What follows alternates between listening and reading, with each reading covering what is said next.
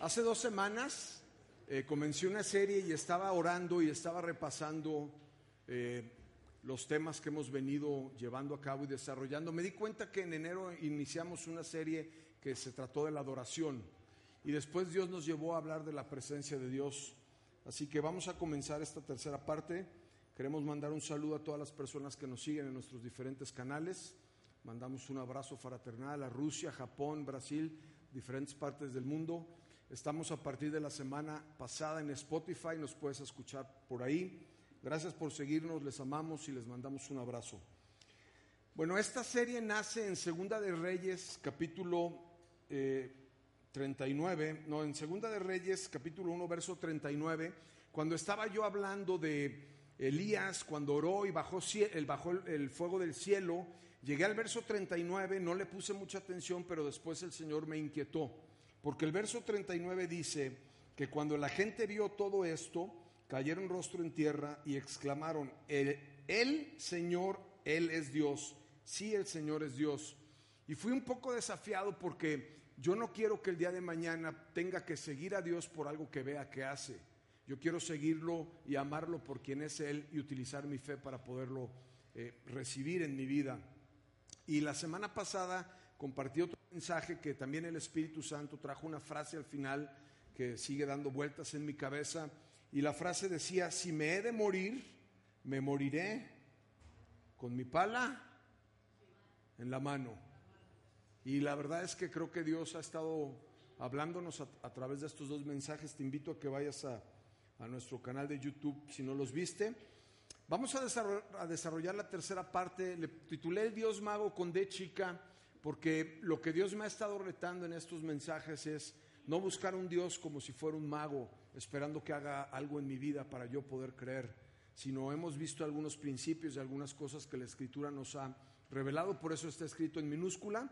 Voy a compartir esta tarde en Segunda de Reyes, del, verso 5, del capítulo 5, del verso 1 al 19.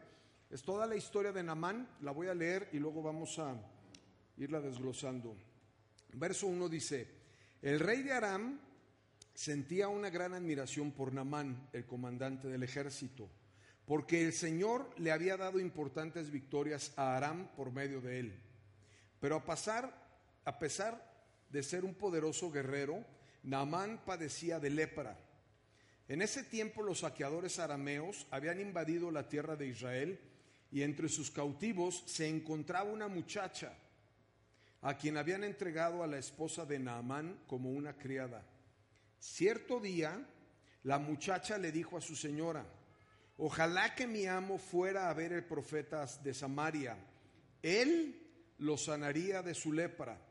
Entonces Naamán le contó al rey que había dicho la joven israelita, ve a visitar al profeta, le dijo el rey de Aram, te daré una carta de presentación para que se la lleves al rey de Israel. Entonces Naamán emprendió el viaje y llevaba de regalo 340 kilos de plata, 68 kilos de oro y 10 mudas de ropa marca Fahrenheit. Verso 6. La carta para el rey de Israel decía, mediante esta carta presento a mi siervo Naamán. Quiero que lo sanes de su lepra. Cuando el rey de Israel leyó esta carta horrorizado, rasgó sus vestiduras y dijo, este hombre me manda un leproso para que lo sane. ¿Acaso soy Dios para dar vida y quitarla? Creo que solo busca pelear conmigo. Sin embargo, cuando Eliseo, el hombre de Dios, supo que el rey de Israel había rasgado sus vestiduras en señal de aflicción, le envió este mensaje. ¿Por qué estás tan disgustado? Envíame a Namán, así sabrá que hay un verdadero profeta en Israel. Entonces Namán fue con sus caballos y carros de guerra, esperó frente a la puerta de la casa de Eliseo, pero Eliseo le mandó a decir mediante un mensajero, ve y lávate siete veces en el río Jordán, entonces tu piel quedará restaurada y te sanarás de la lepra. Namán se enojó mucho y se fue muy ofendido. Yo creí que el profeta iba a salir a recibirme, dijo. Esperaba que moviera su mano sobre la lepra e invocar el nombre del Señor su Dios y me sanara. ¿Acaso los ríos de Damasco, el Habaná y el Farfar no son mejores que cualquier río de Israel? ¿Por qué no puedo lavarme en uno de ellos y sanarme? Así que Namán dio media vuelta y salió enfurecido. Sus oficiales trataron de hacerle entrar en razón y le dijeron, Señor, si el profeta le hubiera pedido que hiciera algo muy difícil, ¿usted no lo habría hecho? Así que en verdad debería obedecerlo, cuando sencillamente le dice, ve, lávate y te curarás. Entonces Namán bajó al río Jordán, se, sumergió siete veces, tal como el hombre de Dios le había indicado, y su piel quedó tan sana como la de un niño y se curó. Después Namán y todo su grupo regresaron a buscar al hombre de Dios, se pararon ante él y Namán les dijo, ahora sé que no hay Dios en todo el mundo excepto en Israel, así que le ruego que acepte este regalo de su siervo. Pero Eliseo respondió, tan cierto como que el Señor vive, a quien yo sirvo, no aceptaré ningún regalo. Aunque Namán insistió que aceptara el regalo, Eliseo se negó. Entonces Namán le dijo, está bien, pero permítame por favor cargar dos de mis mulas con tierra de este lugar, la llevaré a mi casa. A partir de ahora, nunca más presentaré ofrendas quemadas o sacrificios a ningún otro Dios que no sea el Señor. Interesante porque está escrito Dios con D chica, ¿lo vieron?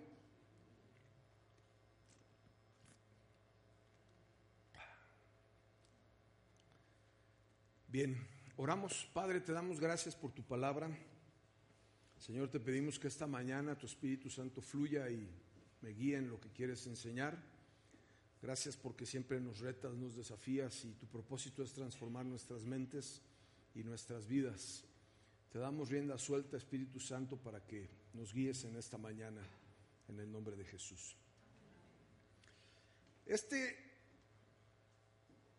eh, personaje que describe la Biblia, Namán, es un hombre que es multimillonario, es un hombre que tiene influencia, está cerca del rey, es un hombre que es comandante de un ejército y tiene cierto poder eh, en el lugar en donde él está. Sin embargo, con todo lo que él posee, él tiene un problema físico. Está enfermo de lepra. Y la lepra es una enfermedad que lo que sucede es que se te cae la piel o se te empieza a caer el cuerpo en pedazos. Eso es lo que dice el verso 1.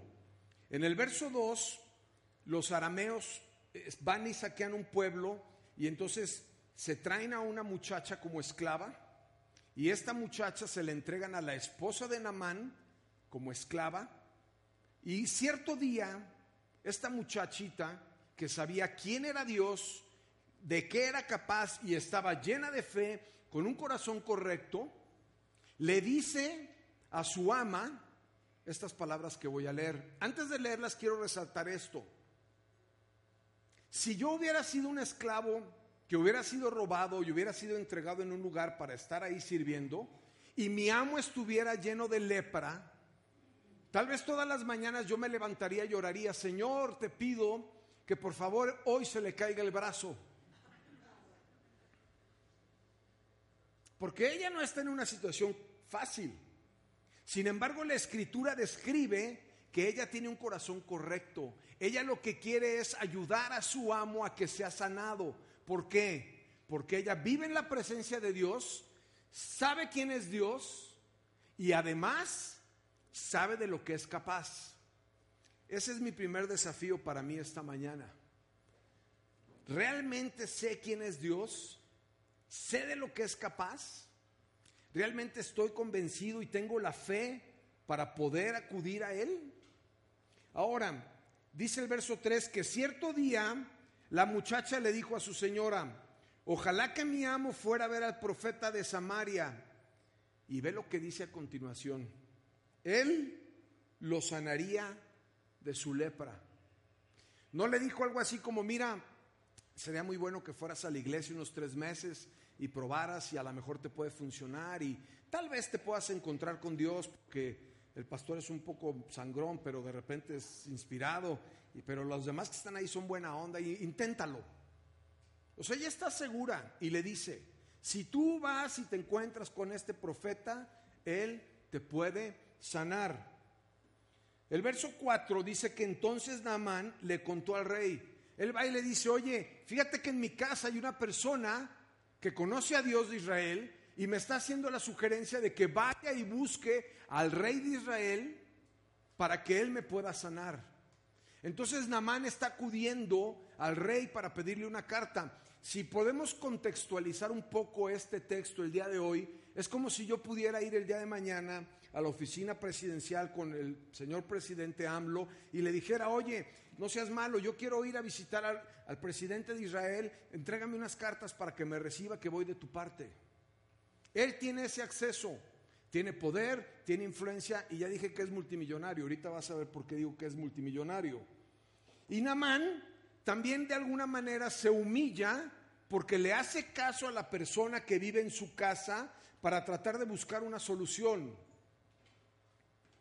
Muchas veces tú y yo tenemos que hacer esta función de la muchacha y poder ir y hablarle a las personas acerca de Dios. Si tú estás aquí, probablemente alguien hizo esa función y te habló de alguien que podías conocer y que podía llenar tu vida y tu corazón y transformarte. Dice que Namán emprendió el viaje y llevaba de regalo 340 kilos de plata. Como yo soy muy chismoso, pues yo quise saber cuánto es eso en dinero, ¿no?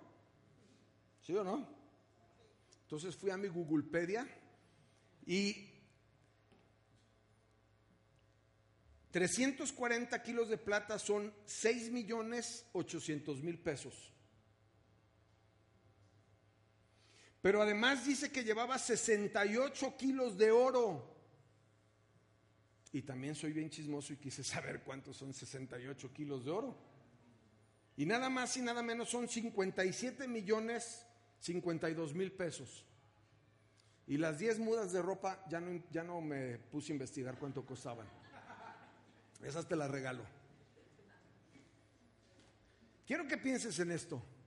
O sea, Namán lleva consigo en efectivo, en cash, casi 70 millones de pesos. Y va a buscar al profeta y lleva las cartas del presidente para que lo reciban. O sea, va bien preparado, nada más que hay un problema. Namán está confiando en su dinero, en su influencia, en su poder y en lo que él tiene para poder acercarse a lo que él busca. Dijera yo en otras palabras, probablemente su búsqueda no sea bien intencionada o haya un poco de soberbia en medio de esto. Y muchas veces yo me encuentro buscando a Dios de esa forma.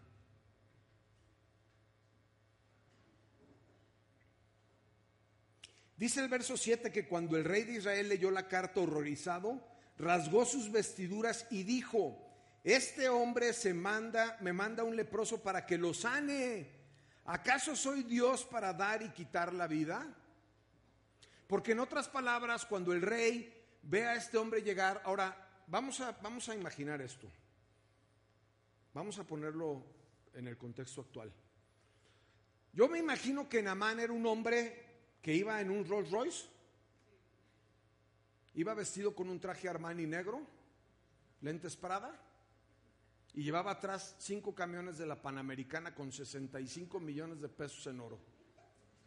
Porque estás de acuerdo que para llevar esa cantidad de kilos de oro, pues no iba solo, ¿no? Y adelante viene una descripción un poquito más gráfica. Ahora la vamos a ver. Llega delante del rey, toca la puerta y, Señor, aquí soy Namán y vengo bien preparado y me mandaron el rey de allá de mi pueblo, me mandó el señor AMLO de México y vengo para que usted me ayude. Pero el rey de Israel sabe perfectamente bien que el único capaz de hacer algo, el único capaz de transformar una persona, el único capaz de hacer un milagro es Dios. Y por eso rasga sus vestiduras. Y entonces, ¿en dónde buscamos nosotros los milagros? ¿En la persona o en Dios? debemos de saber y reconocer que el único capaz de poder hacer algo, de tocar una vida, de transformarla, de dar vida o de dar muerte es Dios. Y lo que el rey le dice es que lo que tú me estás pidiendo, que te sane de lepra, es como si me estuvieras pidiendo que te reviva, que te dé una oportunidad nueva de vida, que extienda tus días en esta tierra, porque te estás muriendo.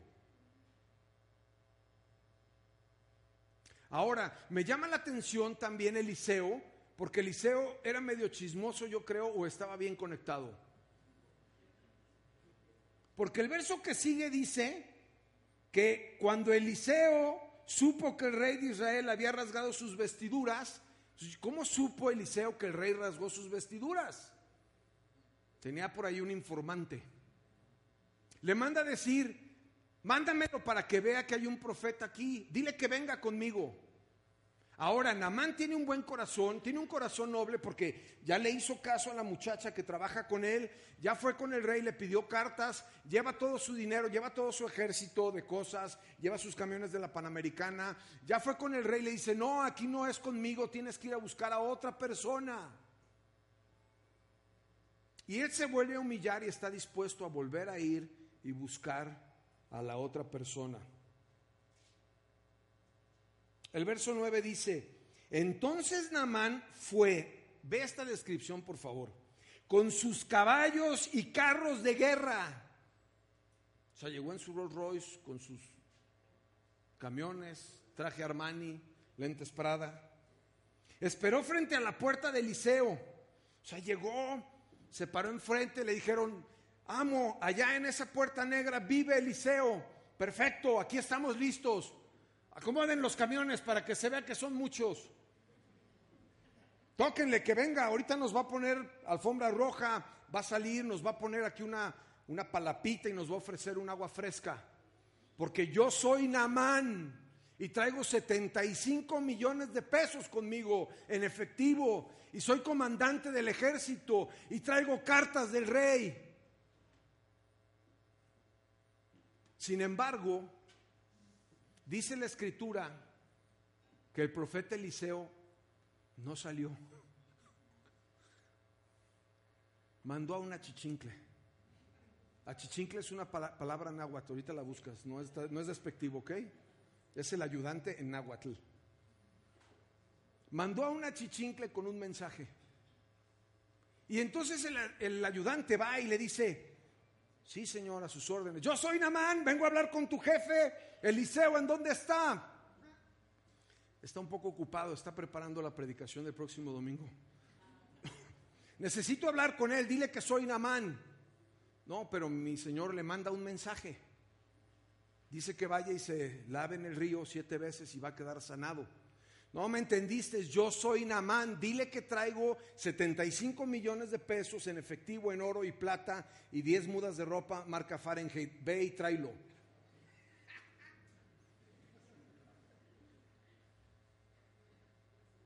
Lo que pasa es que tú y yo cuando buscamos a Dios, cuando queremos recibir algo de Él, cuando necesitamos un milagro en nuestra vida, si no hay truenos, chispas y centellas, pensamos que Dios no nos habló. Y Elías, este, perdón, Namán está buscando una solución a su problema y Dios se le está entregando a través de un mensajero, pero en base a sus expectativas no es lo que él quiere ver.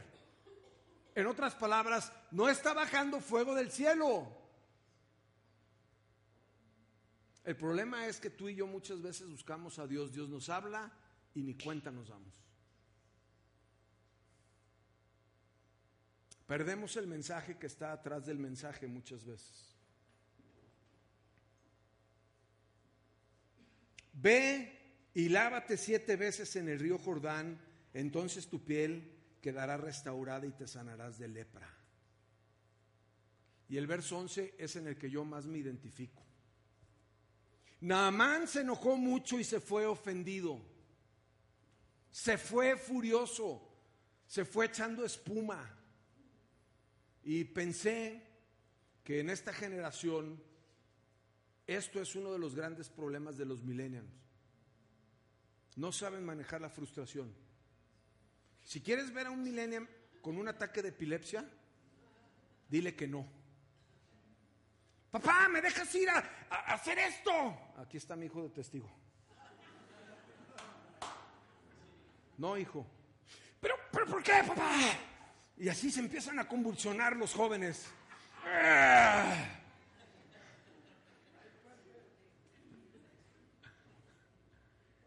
¿Qué pasa en nuestra vida cuando las cosas no funcionan como queremos? Y te voy a decir que es lo más triste y lo delicado.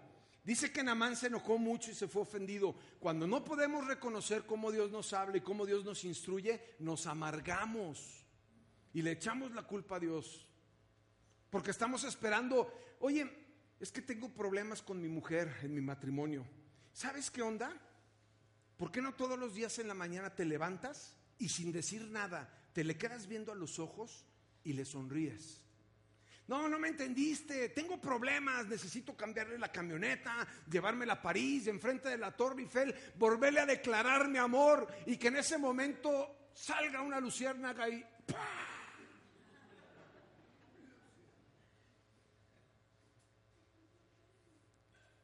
Es que estoy enfermo y me siento mal. Y vas con el doctor y te dice, deja de comer azúcar. Nada más, ya no comas azúcar. Me lo estoy diciendo a mí mismo, ¿eh? Ya no comas azúcar. Pero no, no podemos aceptar las cosas sencillas de la vida. Tenemos una mente demasiado compleja. Nos autoengañamos, nos la auto... No sé qué nos sucede. Y dice, yo creí que el profeta iba a salir a recibirme dijo, esperaba que moviera su mano sobre la lepra, invocara el nombre del Señor y me sanara. En otras palabras, Naamán está esperando una magia. Está esperando que venga el profeta, que ore sobre él y quede sano. Y por eso este, esta serie me ha retado, porque yo no quiero en mi vida buscar a un Dios como si fuera un mago. Porque cuando buscamos a un Dios como mago, siempre nos vamos a frustrar. Siempre nos vamos a amargar. Es que tengo orando por esto y, sabes qué, puedes estar y decir, yo voy a servir en la iglesia. Mira, Señor, te propongo algo. Voy a ir a la iglesia un año, voy a servirte, voy a diezmar, voy a ofrendar, pero tengo un negocio que cerrar. Tú te encargas de que yo cierre el negocio. A veces estamos intercambiando cosas con Dios. Y Dios no funciona así. Para nada. Queremos que Él actúe de nuestra forma como pensamos. Oramos para decirle, Señor, mira, esto es lo que te conviene y te ayudo, te encargo que me ayudes a hacer esto. No estoy diciendo que la intercesión, la intercesión no sea poderosa, pero muchas veces la oración no es para cambiar el corazón de Dios. La oración es para cambiar nuestro corazón. Porque Dios ya te ama, Dios quiere bendecirte, Dios te abraza y la vas a seguir regando muchas veces más y Dios te va a seguir amando igual, te va a seguir abrazando igual, te va a seguir restaurando igual, te va a seguir levantando igual. Ya te lo demostró, entregó a su único hijo en la cruz y murió por ti. Más amor no te puede dar. Te ama demasiado. Él te ama. Verso 12 dice, ¿acaso los ríos de Damasco el Habaná y el Farfar no son mejores que cualquier río de Israel? Así que Namán se dio la vuelta, media vuelta y salió enfurecido. Pero todos en la vida necesitamos buenos amigos. Necesitamos amigos que nos desafíen, necesitamos amigos que nos ayuden a enfocarnos, necesitamos amigos que nos reten, que nos que nos que en algunos momentos nos estorben y que otros momentos nos reprendan en amor. No necesitamos amigos que nos den palmaditas cuando vamos a un precipicio. Síguele, vas muy bien, mira, así te va a ir muy bien. Y Namán tenía sus amigos, sus ayudantes. Le dicen, oye, ¿no será que acaso le haces caso al profeta a ver qué pasa?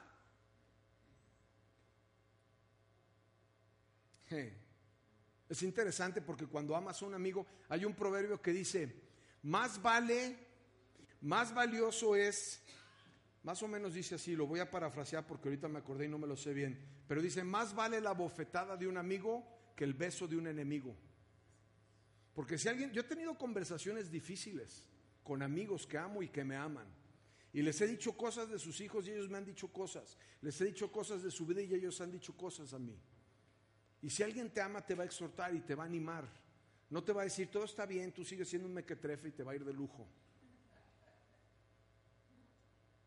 ¿Por qué?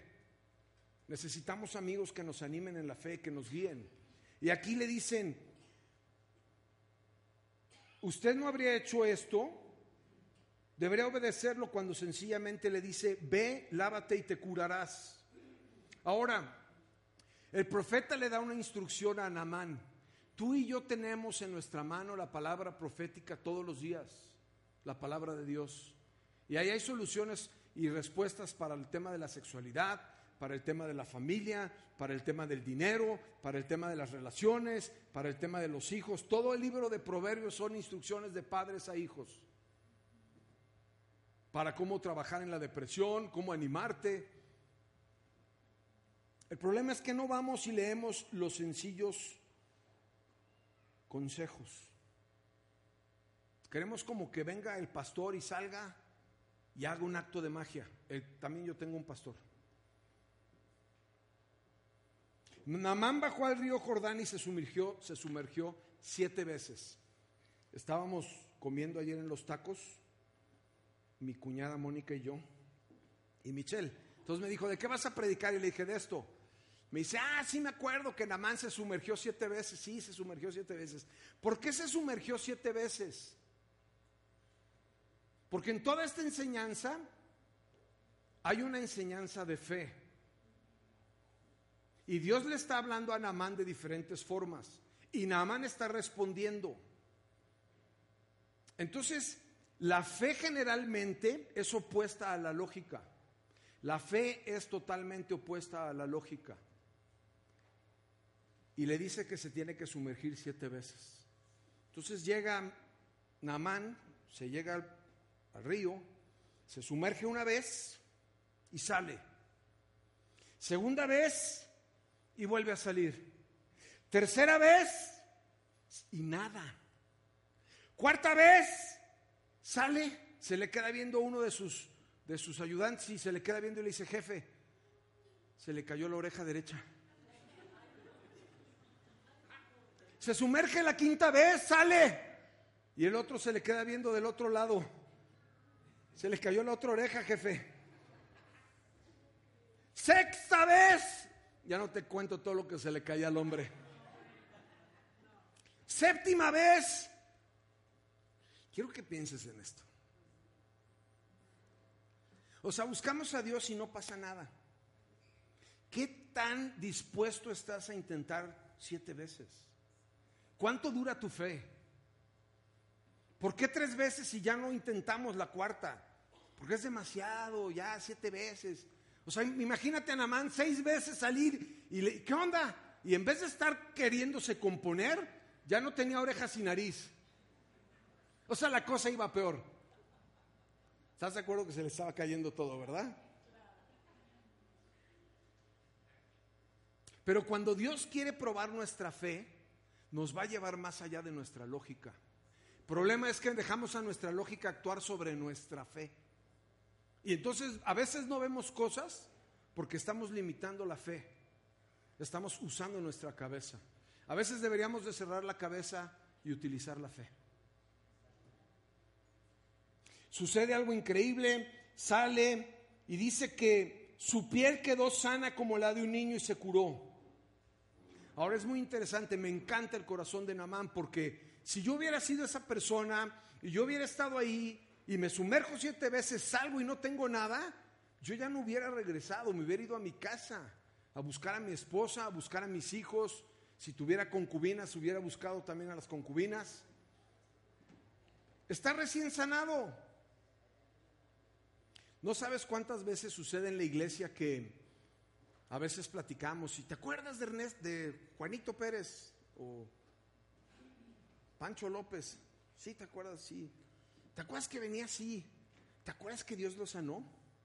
Sí, sí. ¿Qué tenía? Tenía, tenía cáncer, o tenía sida, o tenía algo en su vida. Sí, sí me acuerdo, Dios lo sanó. Es más, compartió su testimonio. ¿Y dónde está Panchito López? No sé, ya no ha venido. Nunca más lo he visto.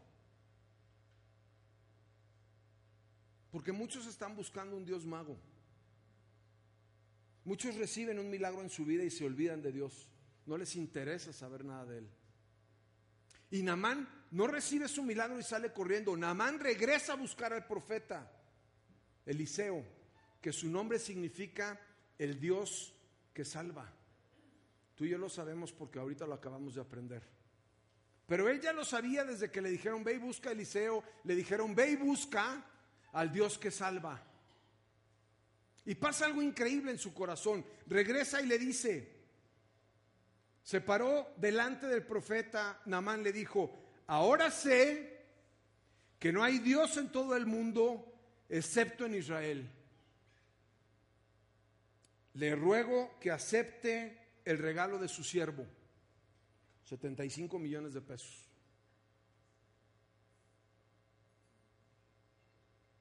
Y la respuesta, Eliseo, es aún mejor, con un corazón increíble. Eliseo respondió, tan cierto como el Señor vive, a quien yo sirvo, no aceptaré ningún regalo. ¿Sabes por qué no salió Eliseo a verlo? Porque él no quería la gloria.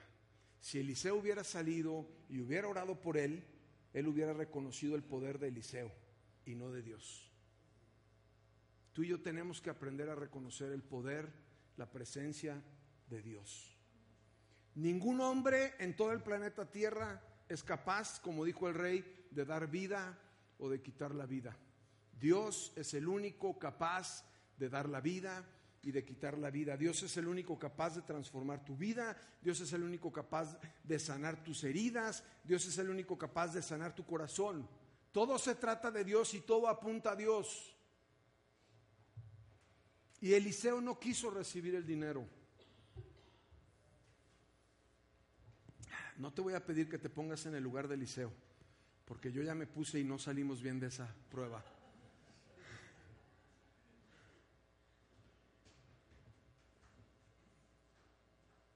Es interesante cómo termina esto. Eliseo respondió, tan cierto como el Señor vive, yo no aceptaré ningún regalo aunque Namán insistió que lo aceptara, Eliseo se negó. Entonces Namán le dijo, está bien, permíteme por favor cargar dos de mis mulas con tierra de este lugar y la llevaré a mi casa. Y después dice esto, a partir de ahora, nunca más presentaré ofrendas quemadas o sacrificios a ningún otro Dios que no sea el Señor. Escucha. Milagros son importantes, pero milagros son temporales. Jesús va, resucita a Lázaro, dice la escritura que se abrió la tumba, salió, le quitaron las vendas, Lázaro resucitó. Pero ¿qué crees? Lázaro se volvió a morir. Milagros en la vida son temporales. La presencia de Dios es eterna. Lo que le pasa a Namán es que él se da cuenta de quién es Dios, reconoce quién es Dios y dice, déjame llevarme un poco de tierra, la quiero tener conmigo, quiero recordar en dónde sucedió esto y jamás en la vida voy a volver a ofrecer una ofrenda a otro Dios, sino al único Dios verdadero. En la escritura original dice Elohim. Tú y yo estamos llamados a reconocer la presencia de Dios en nuestra vida. Y claro que vamos a orar por milagros. Y claro que vamos a creer. Pero sabes, a mí me gusta ser realista. Siempre lo he dicho. Yo soy un hombre de fe y oro por personas con fe. Algunos se sanan y otros se mueren. Si alguien se sana, yo no me siento bien. Le doy la gloria a Dios. Y si alguien se muere, yo no me siento mal. Le doy la gloria a Dios. Cuando tú pones el resultado de tu vida en base a lo que ves, si las cosas salen bien, entonces vas a pensar que Dios te ama. Si las cosas salen mal, vas a pensar que Dios te abandonó. No vamos a buscar a un Dios por lo que veamos que puede hacer. Debemos de buscar a un Dios que transforme nuestra vida, que cambie nuestro corazón. Y eso solamente sucede en su presencia. Naamán nunca en su vida, jamás, volvió a ser el mismo. Nunca. Nunca. Si te encuentras con Dios y Dios toca tu vida, nunca, nunca serás la misma persona. Quiero cerrar esta enseñanza con un tiempo de adoración. Estamos un poco tarde, pero quiero pedirte que cierres tus ojos. Quiero orar por ti. Quiero pedirle al Espíritu Santo que sea evidente en tu vida, que la toque. Padre, gracias por tu palabra. Amo tu palabra. Que siempre nos rete, Señor. Que nos saque del conformismo. Que nos saque de los paradigmas de nuestra mente. Señor, que tú seas el Señor de nuestra vida. Que te busquemos por quien eres. No por lo que puedas hacer o dejar de hacer en nuestra vida. Señor, oro por cada persona que está en esta mañana, aquí, en esta tarde te pido por aquellos que a lo mejor están luchando en su fe. Quiero pedirte que tu Espíritu Santo toque sus vidas en esta tarde. Muévete, Espíritu Santo. Te invito a que por los próximos dos minutos adoremos juntos a Dios. Le pido al Espíritu Santo que toque tu vida, que sea evidente, que no se convierta a venir aquí en una religión de cosas que tienes que hacer Dios murió en la cruz para relacionarse contigo. Dios creó al ser humano para relacionarse con Él. Dice la palabra que cuando Él murió se rasgó el velo que nos dividía. Tú y yo tenemos acceso a su presencia continua en todo tiempo, en todo momento. Lo que Dios quiere es hacerse presente en tu vida, que lo puedas sentir, que lo puedas experimentar. Es un Dios vivo, es un Dios real, no es un superhéroe de un cuento. Dios es Dios, Dios verdadero, tu papá que te ama, que te abraza, que te levanta, que se preocupa por tus necesidades, que nunca quita la mirada de tu vida, que está al pendiente hasta el mínimo detalle. Vamos a adorar a Dios. Lo puedes adorar en tu lugar, te puedes quedar sentado, te puedes parar. Deja que Dios toque tu vida esta mañana.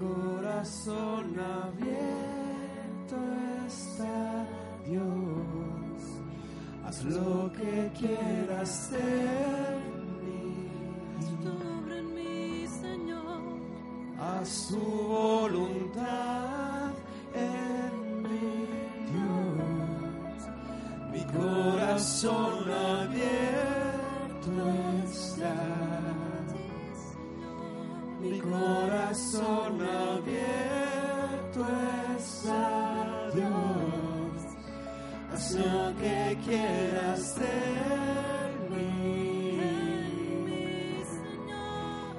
haz tu voluntad en mi Dios, mi corazón abierto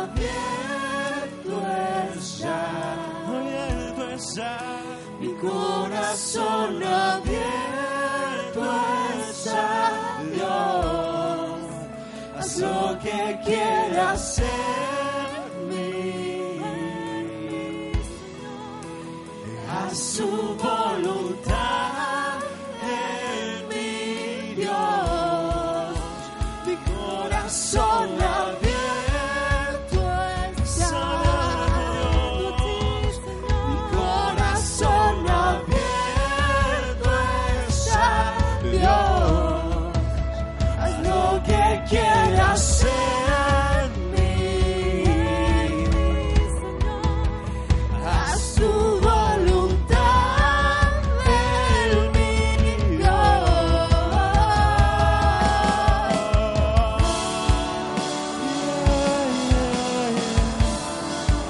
so yeah.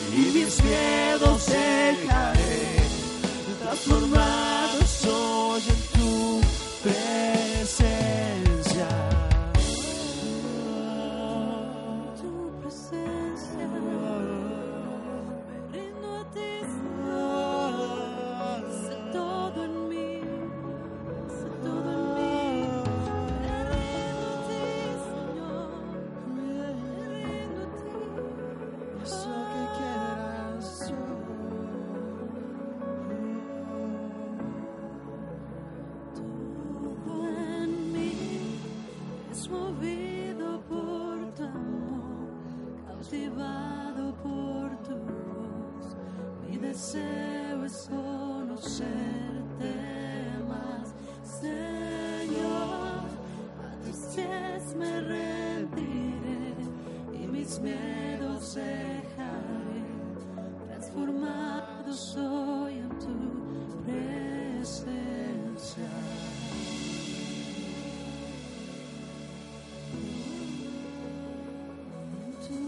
presencia, Señor.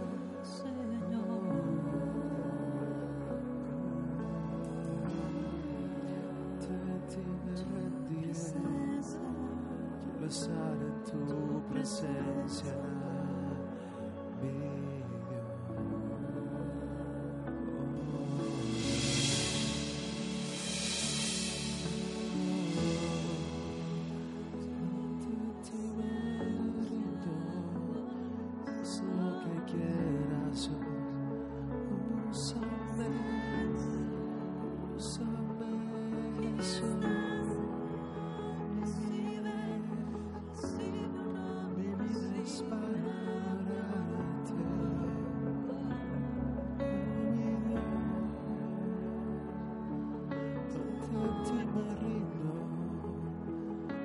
lo que quieras yo.